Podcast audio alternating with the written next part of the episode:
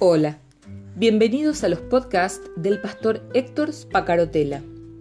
Escúchalos, compártelos, pues lo que Dios tiene para vos hoy también será de bendición para alguien más y será seguramente en el momento justo. En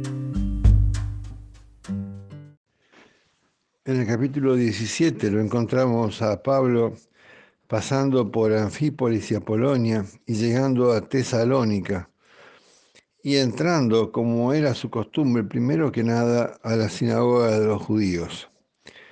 Y pasó tres días de reposo con ellos, o sea, tres semanas discutiendo en las asambleas de la sinagoga de ellos. Em, y en su discurso ellos declaraban que era necesario que el Cristo padeciese, resucitase de entre los muertos y que Jesús, decía Jesucristo, eh, decía Pablo, a quien él anuncia, es el Cristo anunciado.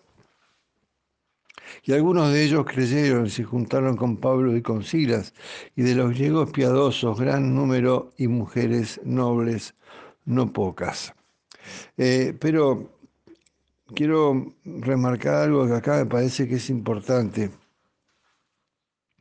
Podían Pablo y, Silas aquí hablar de muchas cosas grandes de Jesucristo. Podían decir cosas enormes de ese hombre que había estado eh, en la tierra durante 33 años.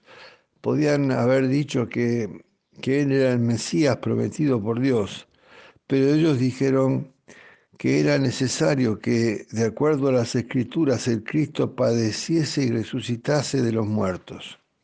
Esa es la clave para eh, que se levanten eh, quienes se levantaron. Esa es la clave para que una y otra vez en cada pueblo, en las sinagogas, se levantaran contra ellos, los expulsaran, los apedrearan, los obligaran a irse, los encarcelaran. ¿Por qué?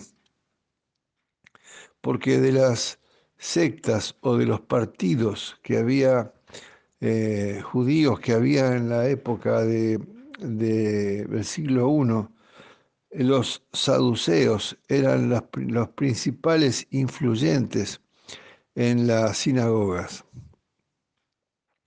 Eh, los fariseos tenían un trabajo eh, distinto, pero los saduceos eran quienes estaban como sacerdotes, los fariseos eran laicos, estaban como sacerdotes a cargo de, los, de, los, eh, de las reuniones y con responsabilidad sobre la sinagoga.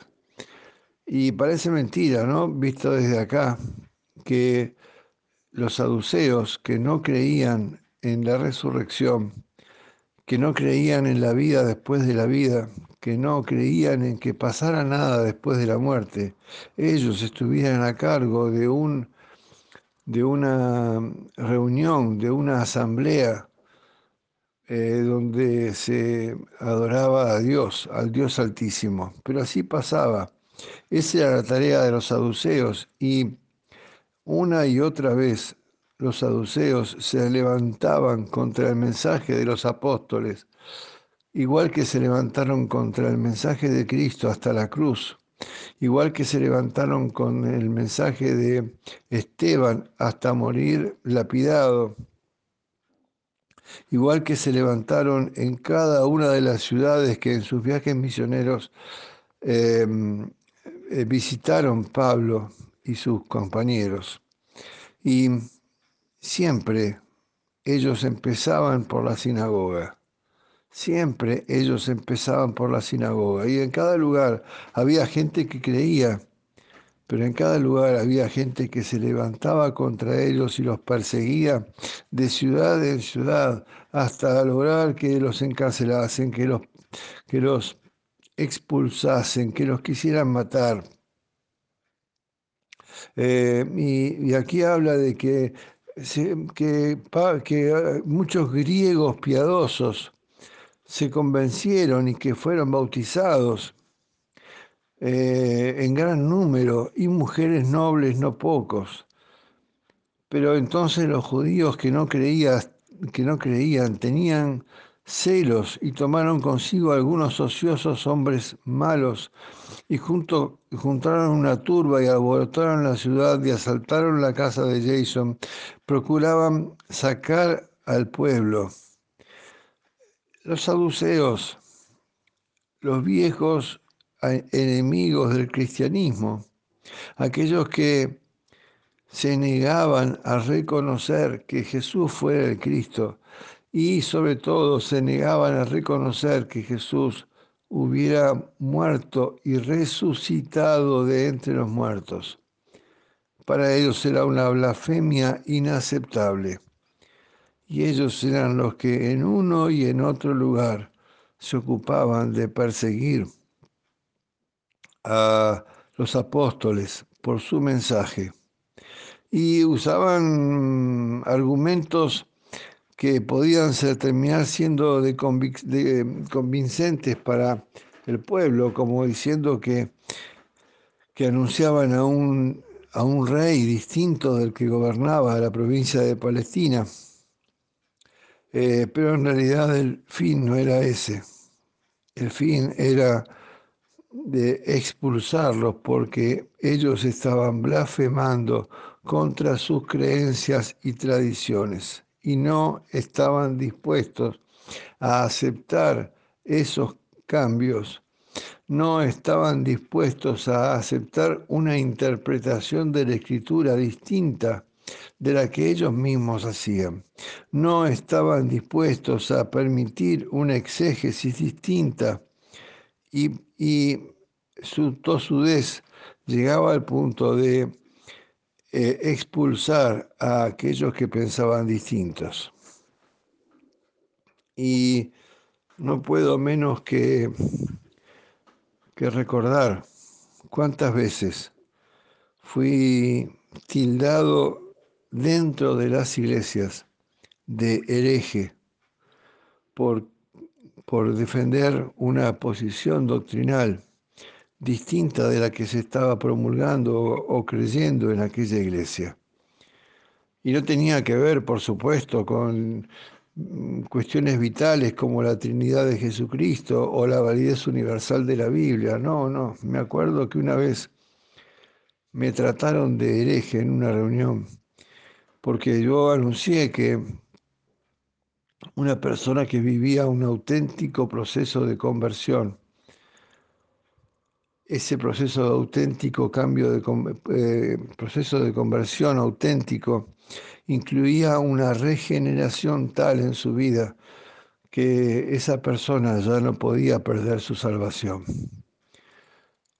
Y, y ellos no estuvieron dispuestos a creer eso. No estuvieron dispuestos a creer que un Padre amoroso no puede renunciar a aquellos que adoptó como sus hijos. Pero bueno, lo asocio porque muchas veces nos negamos a grandes verdades que están frente a nuestros ojos por las tradiciones que dicen esto nunca se fue así y cualquiera que quiera venir a traer una verdad distinta es un hereje, un blasfemo, y no merece estar aquí entre nosotros. Pero había muchos que creían. Salieron de Tesalónica y fueron a Berea. Inmediatamente los hermanos enviaron por ellos, y estos eran más nobles que los que estaban en Tesalónica, pues recibieron la palabra con toda su solicitud, escudriñando cada día las escrituras para ver si estas cosas eran así. Así que creyeron muchos de ellos y muchas mujeres griegas de distinción y no pocos hombres. Cuando los judíos otra vez supieron que también en Bereas era anunciada la palabra de Dios por Pablo, fueron allá y también alborotaron a las multitudes. Pero inmediatamente los hermanos enviaron a Pablo que fuese hacia el mar. Y, y Silas y Timoteo se quedaron allí. Y el viaje continúa y el viaje continúa de ciudad en ciudad y una y otra vez se repite lo mismo. Lo que quiero remarcar, lo que siento que tengo que hablarte, es que tenemos nuestros oídos cerrados y muchas veces viene alguien con una verdad sostenida y apoyada por la escritura, pero como es distinta de aquella verdad de aquella que creemos verdad por nuestras tradiciones, entonces los rechazamos, los apedreamos, los tratamos de hereje. Y les decimos que, como escuché en una iglesia, vos eh, no sos para una iglesia como la nuestra, es mejor que te vayas, es mejor que te vayas por lo menos dos veces viví ese rechazo. Y creo que de una forma o de otra, eh, muchos de nosotros podemos haber pasado por lo mismo. Bendigamos a aquellos que nos están expulsando, haciéndonos sentirnos rechazados. Bendigamos. Nombres de hombres y mujeres pasan por mis por mi mente en este momento y los bendigo en el nombre de Jesús. Dios te bendiga. Mañana seguimos. Eh, no me dejo de presentarme cada, cada día. Eh, mi nombre es Héctor Spacarotela y grabo este audio desde Río Gallegos, Santa Cruz, Argentina.